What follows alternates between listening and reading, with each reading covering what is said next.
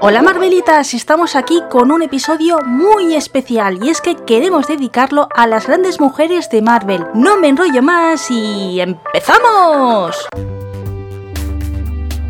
El motivo creo que es muy evidente y es que hace unos días fue el 8 de marzo y bueno, el año pasado lo dedicamos a hablar a la película de Capitana Marvel y dije, ¿qué otro hecho podríamos conseguir para hacer que marzo pues volviera a ser femenino? Y mira, se me ocurrió que por qué no hacer un top y hablar de las heroínas de Marvel, ¿no? Con este primer germen me presenté a Zorzamot que le encantó la idea y siguió dando forma. Paralelamente enredamos a Gendo decir, oye, tú no querrías salir en este top. Dijo que sí y bueno, pues empezaron a encajar las piezas. Por un lado, mediante un tuit donde pedíamos la opinión de nuestros seguidores en Twitter, pues nos quedó claro qué dos heroínas teníamos que incluir sí o sí en este listado y entonces pues nos faltaba la segunda parte que era la idea de Zorzamot, que era un ¿por qué no hacemos que un personaje lo defienda una persona diferente? También utilizamos Twitter para esta función y quiero agradecer a todos los tuiteros que os animasteis, hay compañeros podcasters, tuiteros amantes de Marvel que os dieron el chivatazo y no dudasteis en participar y oyentes del podcast. A todos vosotros muchas gracias por haberos animado, pero sobre todo quiero demostrar la profesionalidad que habéis mostrado, o sea, la seriedad, la implicación es algo que he valorado muchísimo y que espero, pues bueno, haberlo podido demostrar, si no durante estos días, ahora con este audio, terminarlo de afianzar y sobre todo que os hayáis sentido a gusto los que ha sido la primera vez que habéis participado en Marvelina Tecnóloga, hasta el punto de que a lo mejor volvéis a pasar por aquí. En serio que cualquier palabra que dedique se queda corta con lo bien que se han portado. Y es por eso que además de abrir cada puesto con el nombre de la heroína que se va a destacar, voy a decir quién ha hecho esa descripción. Pero también tenéis los usuarios en la cajita de descripción del audio. Podéis clicar e ir a sus perfiles y seguirles porque de verdad merecen muchísimo la pena. La presentación ya la doy por finalizada. Antes de empezar con el listado, como siempre vamos a tener noticias marvelianas, esta vez solo van a ser dos para compensar porque de verdad ha participado muchísima gente. Aunque antes tengo que darle paso a nuestra patrocinadora, Lorena Rivera, que tiene algo que deciros también relacionado con las mujeres. Estad atentas. Quiero invitarte al Festival Femenino Online 2020 un evento virtual sin precedentes que reúne a 27 mujeres expertas en bienestar, compartiendo las mejores herramientas para motivarte a escribir una nueva historia en tu vida. Yo soy Lorena Rivera de Una Emoción tras Otra y formo parte. Este es el momento de despertar y comenzar a sanar. Te dejo el enlace en las notas del episodio. Te estaré esperando en el festival. Noticias Marvelianas. Christian Bale se suma al MCU. Sin lugar a dudas ha sido la novedad jugosa que nos ha traído este inicio del 2020 y es que siempre nos ha pasado que los grandes rivales pues da morbo, ¿no? Cuando hay un cambio de filas y bueno pues Batman es uno de los personajes icónicos de DC y que una persona que lo ha defendido y encima en una saga que mucha gente la tiene y aún lo relaciona pues es cuanto menos llamativo y sí, la saga de Christopher Nolan a mí me ha gustado de ahí de que Christian Bale me guste mucho como actor y siempre lo tenga ahí en el punto de mira y me ha alegrado muchísimo de que pase al MCU. En esta nueva fase, Marvel no está dando muchos detalles y simplemente sabíamos que iba a salir en la película de Thor Love and Thunder. Entonces, había muchas especulaciones y muchísimos nombres de personajes del lado de los buenos, o sea, a favor de los superhéroes que estamos acostumbrados. Me imagino que por el tema este Batman no especulaba la gente que pudiera hacer de malo. Pero Tessa Thompson, que es la actriz que da vida a Valkyria, ha confesado en una entrevista que va a ser el villano del film. Entonces, las cabecitas locas de todos los fans ya nos hemos puesto en marcha y en la rumología está ganando mucho peso que vaya a hacer de Gore, que en inglés la acompañan con el nombre de The God Patcher. Esta película aún no está en fase de grabación, así que bueno, iremos sabiendo, me imagino, detallitos así que se vayan haciendo y cuando ya se acerque el rodaje y se empiecen pues a ver eh, trajes, reuniones, personajes que no se habían anunciado pero que vemos por el set, pues bueno, ya podremos hacernos más detalles. Si no recuerdo mal, esto va a ser para verano. El aterrizaje de Disney Plus en España. No es una noticia propiamente de Marvel, pero como las series del MCU se van a subir a esta plataforma, creo que nos afecta y por ello lo comparto con todos vosotros. Hay que decir que no es una idea pionera porque como muy bien he estado documentándome con Amazon, por ejemplo, eh, las productoras españolas tienen el acuerdo de tenerlo durante un tiempo en exclusiva en su streaming y después lo ceden al canal de televisión donde pertenezca la productora o sea amiga o se haya hecho el trato. Otro hecho que también ha sucedido es que una serie que están dando ahora mismo en televisión, pues del éxito que está teniendo, creo que ha sido Netflix si no me equivoco, y si no, pues otra de estas plataformas online, que ha comprado el final. Entonces ya se está viendo de que España no somos un país normal en ese aspecto y que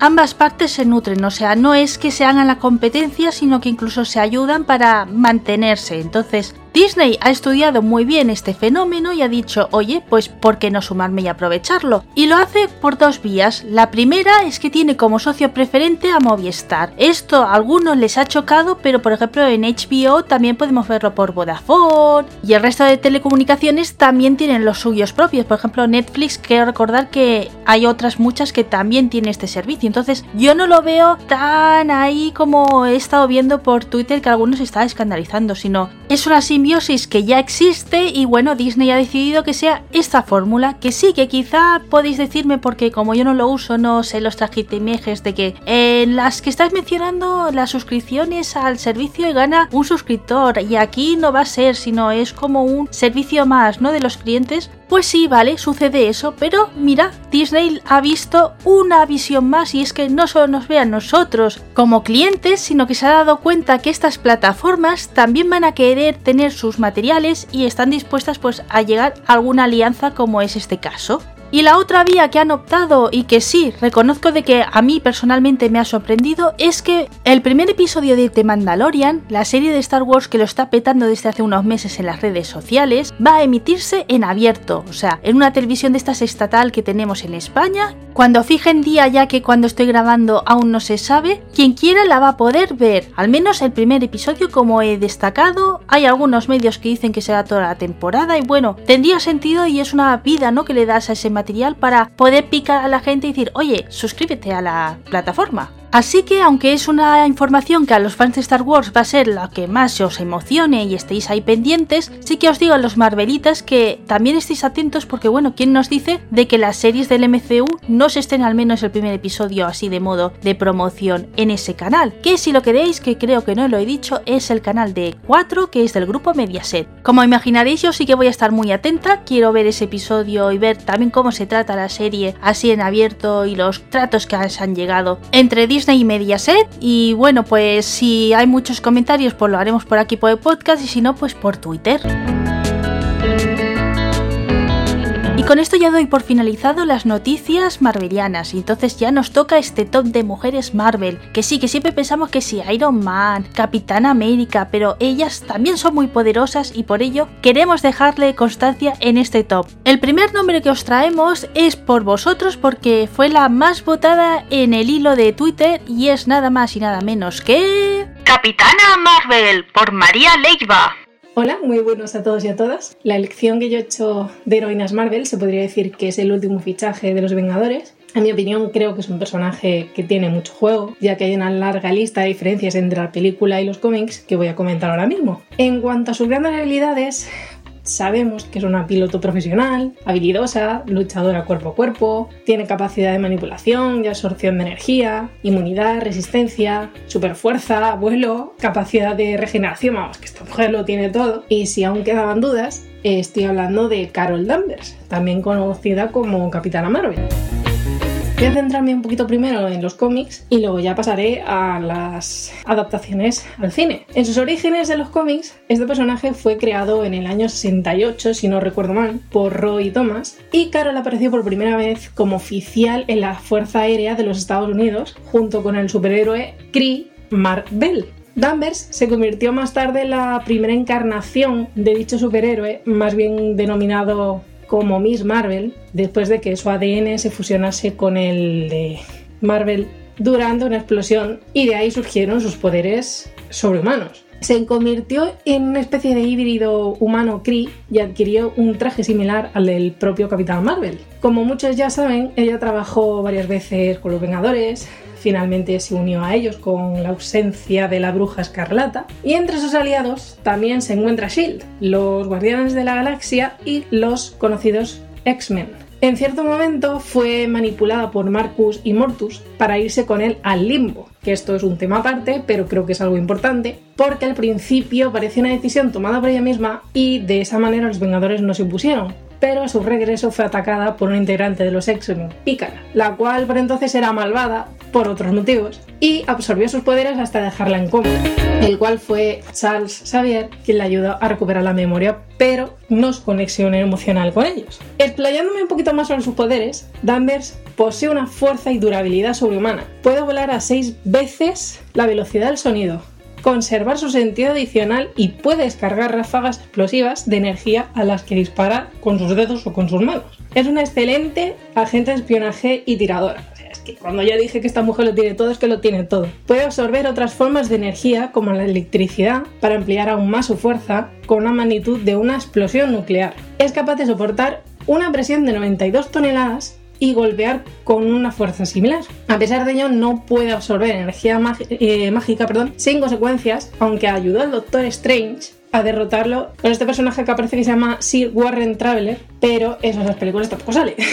en cuanto a sus apariciones cinematográficas, es cierto que Brie Larson ha sido muy criticada por muchos y amada por otros como yo a la hora de interpretar este papel. Su relación con Nick Furia es más cercana que en los cómics, su gato en lugar de llamarse Chewie se llama Gus, en la película el traje cambia, con lo cual es algo que me gusta porque es una forma de mostrar que significa un punto de inflexión importante para ella y aceptar quién es. En la película se da a entender que está en el espacio porque los Kree la llevan y sin embargo en los cómics es un acto voluntario. La guerra entre los Kree y los Skrulls es algo igualitario, no se sabe muy bien dónde está bien y el mal. En la película adquiere sus poderes gracias al, al Tesseracto y ahora, por lo que se ve, corre el rumor de que Mónica Rambeau podría sustituir a Larson haciendo el papel de Capitana Marvel y también se dice que va a tener más importancia en la serie WandaVision, pero tampoco hay confirmación por parte de, de la compañía Marvel. En definitiva, elegí de este personaje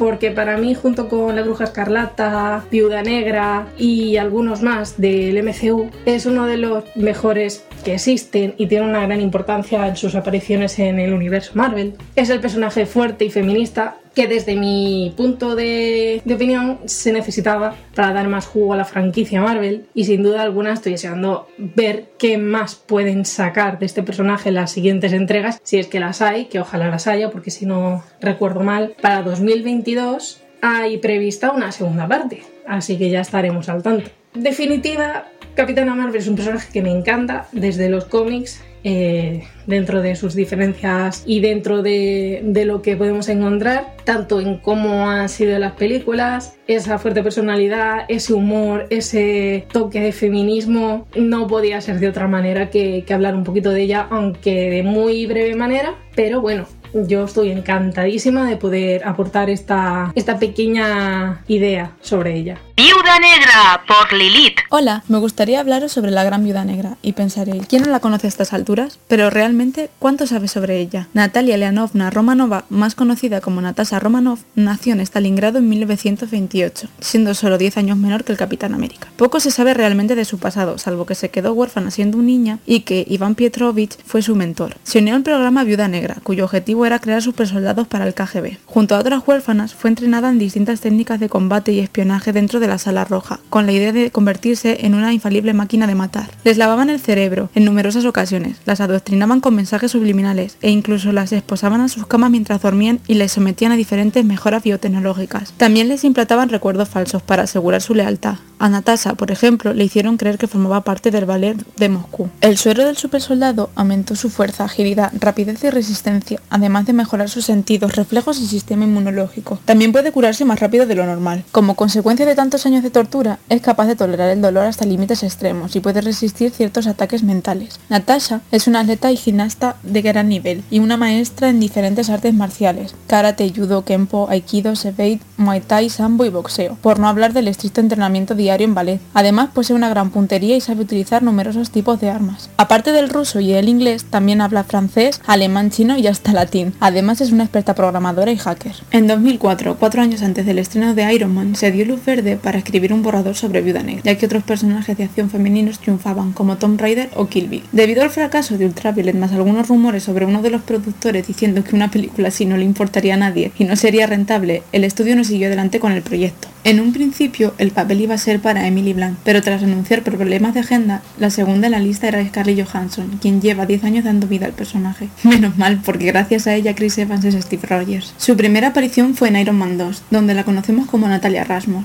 nueva secretaria del multimillonario. Poco después sabemos que es una tapadera para reclutar a estar bajo las órdenes de S.H.I.E.L.D. Más tarde la vemos como una de las Vengadores originales, destacando con luz propia entre sus compañeros masculinos. A continuación veríamos sus habilidades como espía tanto en Winter Soldier como en la era de Ultron. Fue en esta última donde surgió cierto rechazo entre los fans. Acusaron al guionista de sexismo y misoginia al comparar el lado negativo de la radiación de Hulk con la infertilidad de Natasha. Siempre ha sido clave en momentos decisivos, como en Civil War, Infinity War o Endgame. En poco más de un mes podremos ver su película en solitario, situada entre Civil War e Infinity War, y espero que nos cuenten algo más sobre su pasado en Rusia o momentos clave como la historia de Budapest con Clint. Adoro Natasha y creo que es sabido por todos. Su fuerza, evolución y lealtad me hacen empatizar desde el minuto uno con ella. Me gustaría recordar que fue la única Avenger original que realmente luchó tras el chasquido, cuando el resto se dio por vencido o se dejó llevar por el egoísmo. Peggy Carter. Hola, Aquí Zoazamot, siempre feliz de volver al podcast y agradecido a Hedwig Kudo por darme la oportunidad de participar en este programa tan especial. Es un honor.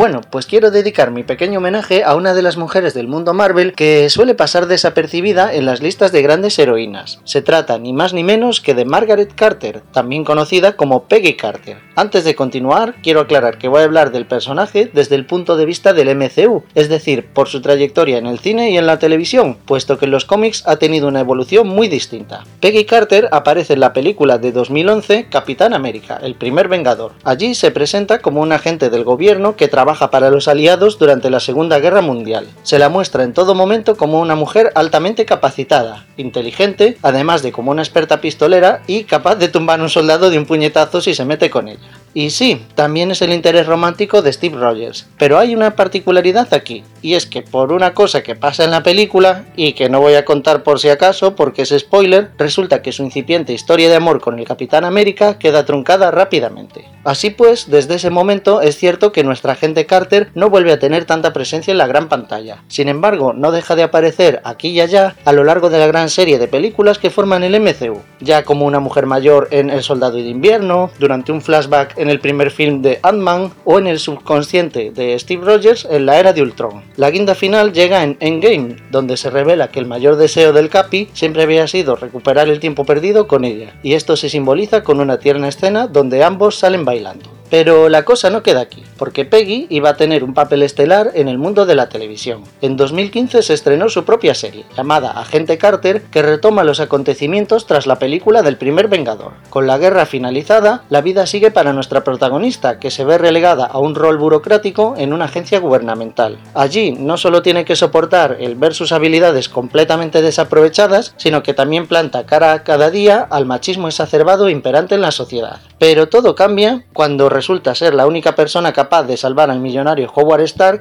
el padre de Iron Man, de una peligrosa conspiración en la que se ve envuelto. Junto a Jarvis, el versátil mayordomo de la familia Stark, este trío vivirá varias aventuras luchando contra la organización terrorista Leviatán. Por desgracia, la serie no tuvo la audiencia deseada y fue cancelada tras dos temporadas. Sé que a Hedwig, por ejemplo, le gustó bastante y aún la pena que no siguiese. Sin embargo, en ella quedó patente que no hacen falta superpoderes para ser una heroína, y como forma parte oficialmente del MCU, la importancia de Margaret Carter como fundadora de lo que sería SHIELD quedó en el canon. Y bueno, para acabar, mencionar que la actriz británica Hayley Atwell es quien ha dado vida a Carter tanto en la pantalla grande como en la pequeña. Ha declarado en varias ocasiones que le encantaría retomar el papel y volver a interpretarla. Cuando estamos grabando este programa, obviamente aún no se sabe con certeza, pero se rumorea que podría hacer aparición dentro de la futura película de la Viuda Negra. Eso sí, si os interesa una versión alternativa del personaje, prestad atención a la serie animada What If que está preparando Disney Plus, pues ya se ha revelado que va a tener un capítulo donde Peggy recibe el suero de super soldado en vez de Steve Rogers. Hasta aquí mi pequeño aporte y os dejo con la siguiente heroína. Un saludo. Tormenta por Kendo. Hola a todos, mi elección de heroínas Marvel proviene directamente de la saga de los X-Men y se trata de una chica que es capaz de controlar el clima y cualquier condición atmosférica a su voluntad, por lo que es considerada como una de las superheroínas más poderosas que existen en la historia de los cómics. Su nombre es Ororo Munre y es mejor conocida como Tormenta. En el mundo de los cómics, Tormenta hizo su primera aparición en 1975 en el primer número de Giant Size X-Men de la mano de Len Wayne y David Cockrum. Desde entonces se ha convertido en una parte muy importante del universo Marvel, ya que esa poderosa guerrera no solo ha formado parte de los X-Men, sino también de los Cuatro Fantásticos y de los Vengadores. Además que por un tiempo fue reina de Wakanda cuando estuvo casada con Pantera Negra. En cuanto a poderes y habilidades, Tormenta tiene la capacidad de poder controlar todos los eventos naturales que puedan ocurrir en el universo, siendo el principal de ellos el control de las condiciones climáticas y sus fenómenos, manipular el viento al punto de que puede volar gracias a ello. También es resistente a la telepatía y posee cierta afinidad con la magia blanca, sin mencionar de que tiene una condición física muy desarrollada que la hace muy ágil y fuerte. De hecho, muchos fans, entre los que me incluyo, consideramos a Tormenta una mutante con un poder igual o superior al de Jean Grey. Por otra parte, la limitación de sus poderes se ven limitadas a las condiciones del entorno que la rodea, como por ejemplo, no puede crear una tormenta solar estando en la Tierra, sin mencionar que sus poderes se encuentran ligados a su estado de ánimo, por lo que muchas veces puede desatar situaciones meteorológicas incontrolables de forma aleatoria, además de que sufre de claustrofobia y esto es algo que muchos de sus enemigos se han aprovechado a través de los años. Sus apariciones cinematográficas no son pocas, ya que ha sido interpretada por Halle Berry en la trilogía original de X-Men y X-Men Días de Futuro Pasado, mientras que Alexandra Shipp asume el, el rol en X-Men Apocalipsis, Dark Phoenix y un pequeño cameo en Deadpool 2, siendo ambas versiones una contraparte menos poderosa que la original de los cómics, pero reteniendo muchas de sus características principales. También debo acotar que una versión infantil de este personaje hace un cameo en First Class, cuando Xavier se encuentra utilizando a Cerebro para localizar a Sebastian Shaw. En la magistral interpretación de Halle Berry nos encontramos a una tormenta que es uno de los miembros fundamentales del grupo, al punto que se está preparando para asumir el liderazgo del equipo en caso de que Xavier se retire, cargo que ocupa al final de la trilogía cinematográfica original hasta el momento de su muerte a manos de un sentinela en días del futuro pasado. Luego, al final de esta película, la podemos observar dando una clase en el Instituto Xavier para jóvenes dotados como resultado de la nueva trilogía temporal creada por Logan. Y con este cambio temporal nos vamos hasta los años 80 en donde Alexandra Shipp interpreta de una forma muy bien lograda a una tormenta adolescente que deambula por las calles de Egipto robando comida para sobrevivir hasta que se encuentra con Apocalipsis, quien la salva de ser linchada a cambio de convertirle en uno de sus cuatro jinetes del Apocalipsis, lo que hace que esta encarnación de tormenta se convierta en hambre y adquiere un look muy punk fuertemente inspirado en la serie limitada La Edad de Apocalipsis, aunque posteriormente se cambia al bando de los X-Men inspirada por la valentía de mistake.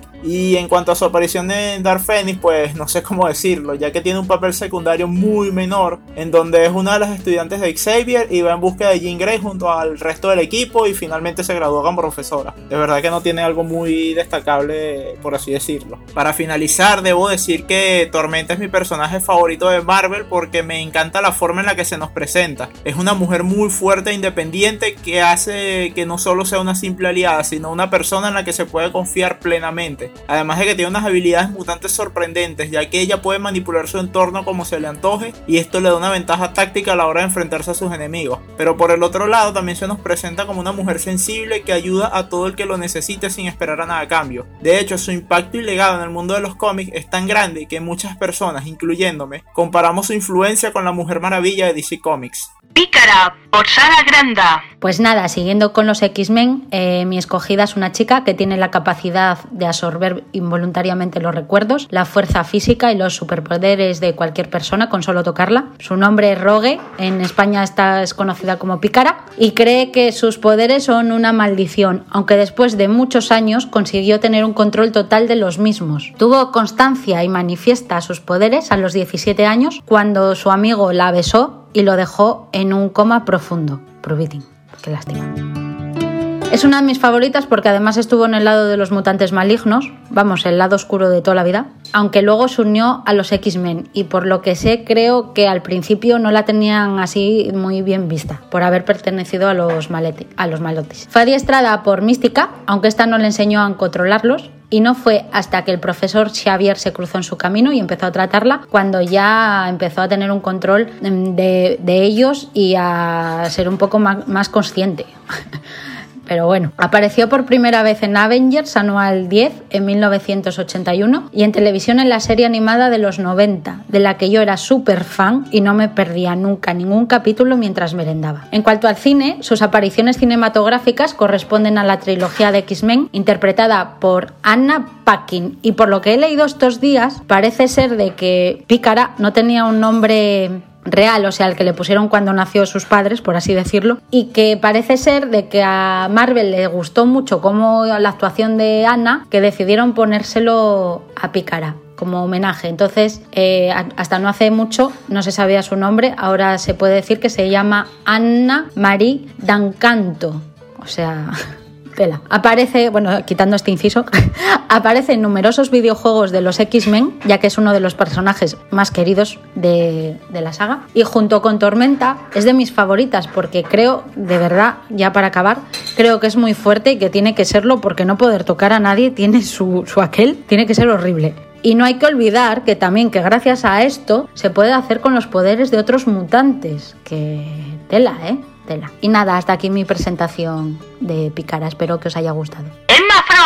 Hola, muy buenas. Yo soy Paula García, soy periodista de videojuegos en Neurogamer y un montón de sitios más como Checkpoint y Anti-Hype. Y la verdad es que podría hablar durante horas de personajes femeninos que me gustan, pero soy una amante y conocedora, o eso quiero pensar, de los X-Men. Y en particular me gusta muchísimo Emma Frost. Emma Frost es un personaje creado en los años 80 por Chris Claremont y que desde su inicio ha estado muy fuertemente definida por el hecho de ser una mujer. Que siempre está extremadamente sexualizada, con una estética un poco cercana al BDSM y actúa generalmente como antagonista a otras mujeres.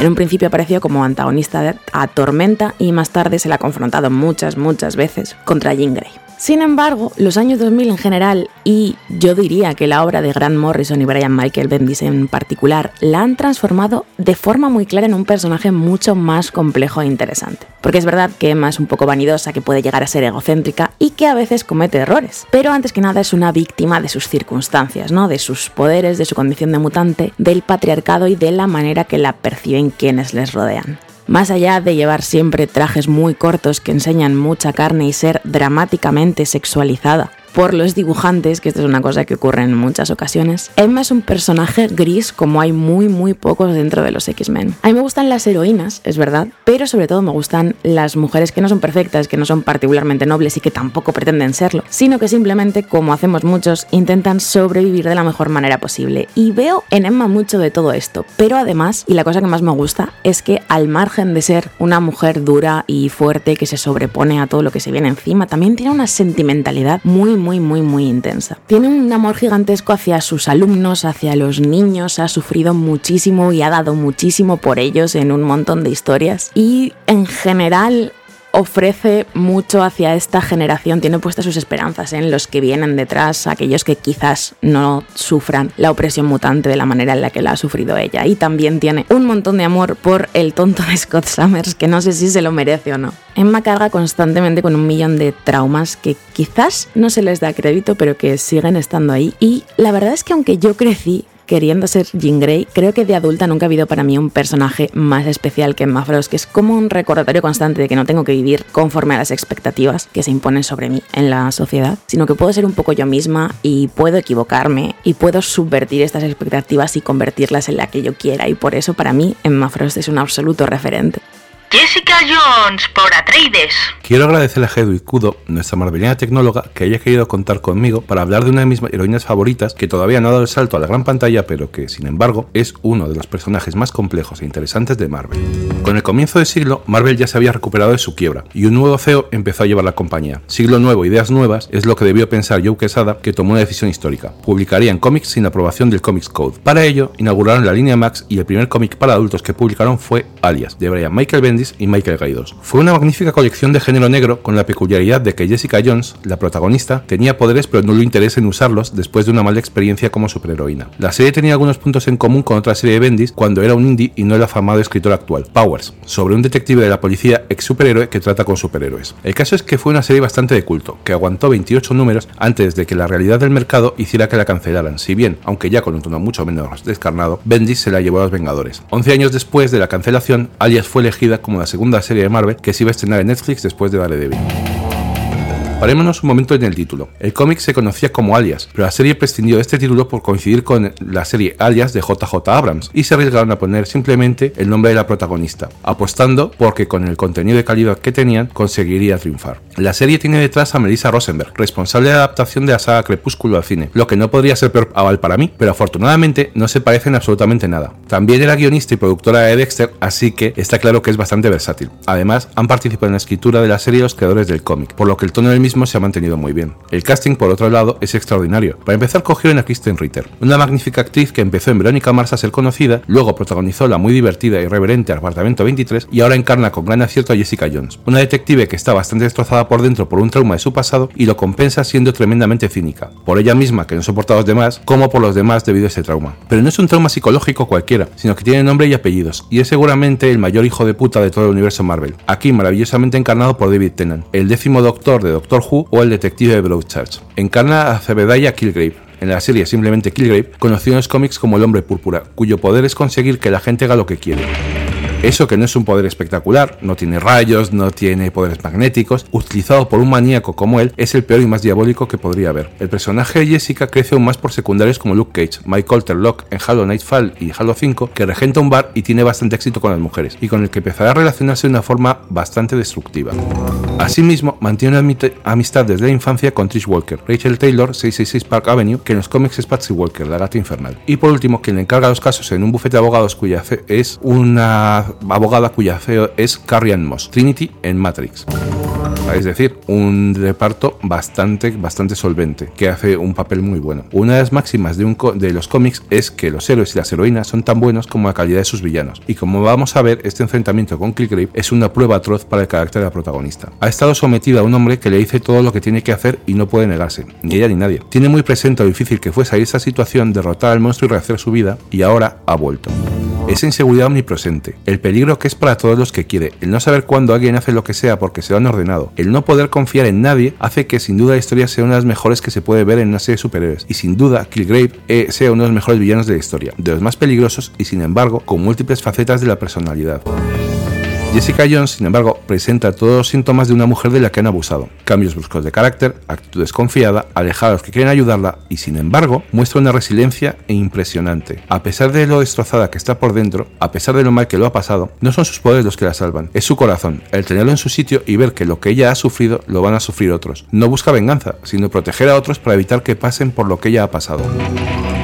Sinceramente, esa primera temporada de Jessica Jones es una auténtica maravilla. Pocas veces se cuenta con tal habilidad o en una historia de superhéroes una realidad tan humana. La siguiente aparición de Jessica Jones fue en The Defenders, la reunión de todos los héroes de Marvel que estaban en Netflix. Así, Luke Cage, Iron Fist, Daredevil y la propia Jessica se unen para luchar contra la mano, una legendaria organización mezcla de ninjas y yakuza. Es una miniserie palomitera en la que Jessica es sobre todo una heroína de acción, aunque su habilidad para el sarcasmo y decir lo que piensa sigue destacando. En la siguiente temporada ya de Jessica Jones, el nivel bajó un poco. Sin embargo, la tercera temporada vuelve a subir el interés también porque vuelve a tener un buen villano, un asesino en serie humano, sin superpoderes, pero sumamente inteligente, capaz de poner los medios a su favor y contra la propia Jessica. Que Trish Walker, la locutora amiga de Jessica, se sometiera a un tratamiento experimental para adquirir poderes y ahora ande saltando por los tejados y pegando a los villanos como un cómic de los 60, no ayuda cuando en lugar de resolver los problemas se multiplican por las consecuencias de sus actos. Al final es una magnífica temporada. Vuelve a destacar la resistencia e inteligencia de Jessica, pero también sus debilidades. Tristemente, Marvel decidió cortar la colaboración con Netflix y se fueron cancelando una a una todas las series debido a la creación de Disney Plus, la plataforma de Disney que se estrena en los próximos días en España. El futuro de Jessica a día de hoy es bastante oscuro. Mientras los derechos de explotación de Netflix no caduquen, no se puede hacer nada con estos personajes. Y además, Disney es un canal para toda familia y héroes más oscuros y complejos no encajan en su programación. Queda la esperanza de que pudiera pasar por su otro canal, Hulu, como han hecho otras series que no terminan de encajar, pero por el momento no hay ni rumores. Afortunadamente, Jessica Jones continúa los cómics con un nuevo equipo creativo. Kelly Thompson y Mattia de Yulis, que están haciendo un gran trabajo combinando la familia y la maternidad con las historias descarnadas que suele encontrarse Jessica. Es un curioso giro, en un curioso giro del destino, ahora es el cómic el que cambia de título y pasa de alias a Jessica Jones para aprovechar el tilón de la serie. Realmente estamos ante uno de los grandes personajes femeninos del siglo XXI. Os recomiendo que lo descubráis tanto en los cómics como en la serie. Os aseguro que no os arrepentiréis. Saludos, Femen. Miss Marvel por Fabián Ramos. ¿Qué tal? Quiero presentar mi elección de heroína con una que en lo particular me ha inspirado mucho desde que empecé a leer sus cómics hace algunos años. Una personaje que es la banderada principal de la nueva generación de héroes de Marvel. Hablo por supuesto de Kamala Khan, mejor conocida como Miss Marvel. Luego de que una extraña niebla asolara las playas del mundo, Nueva Jersey se ve afectada también y más en lo particular todas aquellas personas que tienen algún vestigio de células inhumanas, entre ellas Kamala Khan, una joven hija de inmigrantes pakistaníes que descubre de pronto sus habilidades polimórficas, de modo que su habilidad principal es la de manipular su cuerpo a voluntad, algo así como lo que hace Red Richards de los Cuadros Fantásticos, solo que no se limita solo a poder estirarse, sino que puede alterar su tamaño, expandir deformarse o hasta comprimirse de forma limitada. Todo esto le permite, mientras sea creativa, crear movilidad, acelerar su curación, alterar su apariencia o sus clásicos puños gigantes del que ningún villano se puede escapar.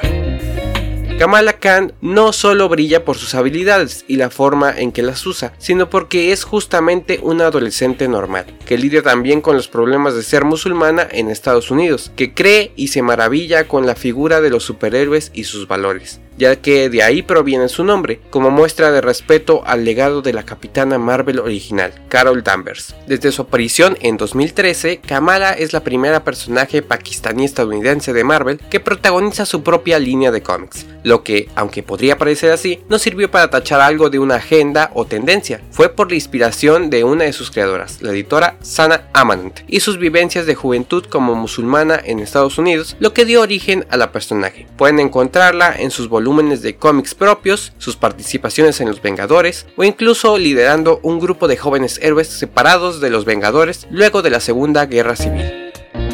Próximamente, por supuesto, tendremos en 2021 la serie de Miss Marvel en Disney Plus. Aún es muy pronto para tener los nombres del cast, aunque ya hay información de que se empezará a rodar en julio de este año, con cuatro meses de grabación y con quizás muchos personajes de Marvel invitados a hacer cameos, tal y como ocurre frecuentemente en sus cómics y también la introducción de los inhumanos en el MCU, parte fundamental para el origen e historia de Miss Marvel. Quédense pendientes en la zona Marvel, que muy seguramente tendrán más información de esta serie tan pronto se vaya revelando. No lo dudes, Fabián, ya sea estas series o las películas, cualquier novedad respecto al MCU en el apartado de noticias estará. Y sí, amigas y amigos, ya estamos al final del episodio y este top lo cierra una servidora con... Avispa. Quizás a alguno le sorprende de que escoja a este personaje y no a la capitana, pero tiene un sentido muy simple que os lo voy a plasmar ahora. Rápidamente apareció María para hablar sobre Carol Danvers y entonces pues bueno, yo decidí quedarme ahí a la espera de qué personajes quedaban, ¿no? Entonces me llamó mucho la atención que ninguno de los que estaba participando estuviera escogiendo a Avispa. Y para mí es más llamativo porque en ese tweet que os he comentado que empezasteis a lanzar peticiones, sí que salió avispa y tuvo mucha aceptación, pero sin embargo me llamaba la atención eso, que a la hora de hablar de ella, pues no apareció nadie. Entonces, como es una de las más votadas, creo que es justo que salga en este top y por tanto os voy a hacer yo el análisis que ya aviso que como no soy muy fan de los cómics y no quiero meter la pata porque hay veces que las fuentes no son fiables y no sabes cómo cogerlo, pues me voy a basar en la aparición de este personaje en el MCU. Bien, dicho esto, empiezo. La primera vez que tenemos constancia de la existencia de este personaje es en la película del 2005 Atman. Mediante un flashback, Han nos narra la última misión que realiza con su mujer, que ella es Janet Van Dyne, En esa escena podemos observar que el traje de avispa es prácticamente igual al de Ant-Man. La única diferencia es que tiene alas y puede volar, mientras que Ant-Man, si no lo habéis visto, pues bueno, para poder volar tiene una hormiga voladora. De Janet no tenemos más detalles en ese film y queda así como en el aire porque queda atrapada en el mundo cuántico, que por cierto, este hecho a los fans que os gusta analizar las películas frame a frame, al final del film, tiene un momento pues que da muchísimos detalles, aún recuerdo los easter eggs que hubieron en aquella época. Y sí, ya me estoy yendo por las ramas, así que vuelvo a centrarme a lo que quería transmitir, que es que esta avispa no podemos considerarla que sea la protagonista del MCU. Y sigo afirmando este hecho a pesar que posteriormente sea rescatada en la continuación de Ant-Man y la avispa y la interprete la gran Michelle Pfeiffer. Y saliéndome también un poquito del guion, comentaros que con ella el director lo pasó muy mal porque se ve que en el casting cuando le fueron a presentar el papel dijo de que siempre decía que sí a las películas y luego en el último momento se salía. Entonces cuando se estaba acercando el rodaje era un ¿seguirá Michelle o nos dejará tirados? Como veis, esta vez cumplió. Así que en este listado realmente la avispa que debería de estar y que por eso voy a empezar a hablar de ella es la que interpreta Evangeline Lilly, que es el personaje de Hope Van Dyne. Es la hija de Han Pin y de Janet y como veis utiliza el apellido de la madre. ¿Por qué? Pues es un motivo que ya lo he explicado al introducir a Janet, y es que reniega del padre ya que culpa de la ausencia de su madre. De pequeña no le explican el incidente, en qué consiste y qué es lo que ocurre realmente, entonces la culpa recae totalmente en Pin, él no sabe cómo llevarla y por ello al principio del film vemos que tiene una relación nefasta. Esta circunstancia hace que Hope sea una mujer muy fuerte, sabe luchar y no necesita a nadie que la defienda. Y cuando he dicho a nadie es incluso a poder, porque es que cuando la conocemos es una humana normal y ya sorprende y la admiras muchísimo.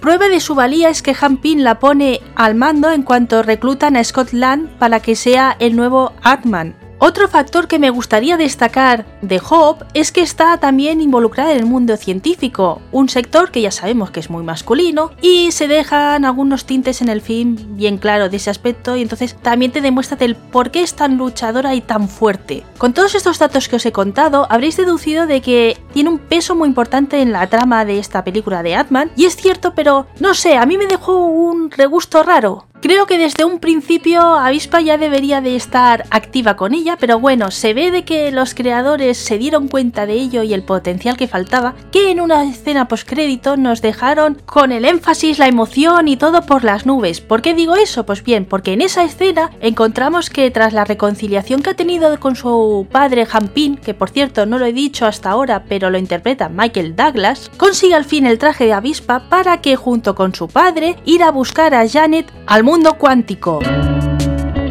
Con este hecho y que se había vendido que era una pieza muy clave la siguiente película de Adman y la avispa para Endgame, debo decirte que tenía muchísimas expectativas. Y aunque algunas no se cumplieron, la parte de Hope como avispa, quiero decir que a mí me encantó. O sea, las escenas de lucha, cómo se desenvuelve y lo que tanto había echado en falta en la primera de Ant-Man, verla reflejado en esta segunda parte, fue todo un acierto. Y también por este hecho creo que es una de las pioneras del MCU y que por ello tenía que estar aquí. Eso sí, hay una pega que creo que es importante destacar y es que creo que es un personaje que no se le ha dado el sitio ni se le ha utilizado en esta última fase del MCU como se debía. Podía haber sido más interesante verla en Infinity War o en Endgame porque esto de la lucha que ella hace con las partículas de PIM en particular y todo el juego creo que hubiera dado más categoría a la trama y que quedó incluso un poco muerta en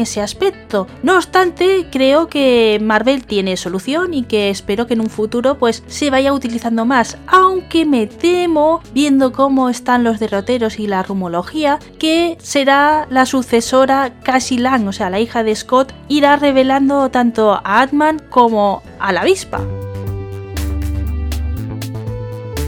Y ahora sí, ya es el fin del episodio. Sé que nos han quedado grandes heroínas. Yo, por ejemplo, me hubiera gustado pues, poder tratar a Piper Potts, porque creo que es realmente la pionera en el MCU. También está Wanda, que algunos lo comentasteis y estamos ahí negociando, pero bueno, al final a última hora pues no hemos podido. Y entre Avispa y Wanda creo que era más justo que saliera avispa. Más que nada porque la bruja escarlata va a tener serie con visión y bueno, pues posiblemente vamos a tener mucho tiempo para poder hablarla y que aparezca en otro top. Y sí, lo que algunos pensáis, tenemos tiempo para otra edición, ya sea el año que viene o otro momento que veamos correcto de hacer un listado de personajes femeninos Marvel. Muchas gracias a todos los que habéis participado, ha sido un lujo poder decir de que estáis ahí. Os recuerdo que si queréis saber cada uno que ha hecho, podéis descubrirlo en la cajita de descripción del audio y en Twitter voy a hacer un hilo donde también voy a hablar pues de cada proyecto y más a fondo, que es donde hay más espacio y como también nos seguís más, creo que les podemos agradecer de esa manera a todos los participantes del episodio de hoy el que hayan tomado un minuto o más que un minuto, unos minutos bien largos en prepararlo todo y organizarlo y que hayan sido tan profesionales. En serio, Gracias. Y a los que nos habéis escuchado, también muchas gracias. Y deciros que aún nos queda la zona Tecno. Estará alrededor de la semana del 20. Espero que pueda ser unos días antes, pero segurísimo que del 20 al 25 lo vais a tener. Así que estad muy atentos y sed buenos.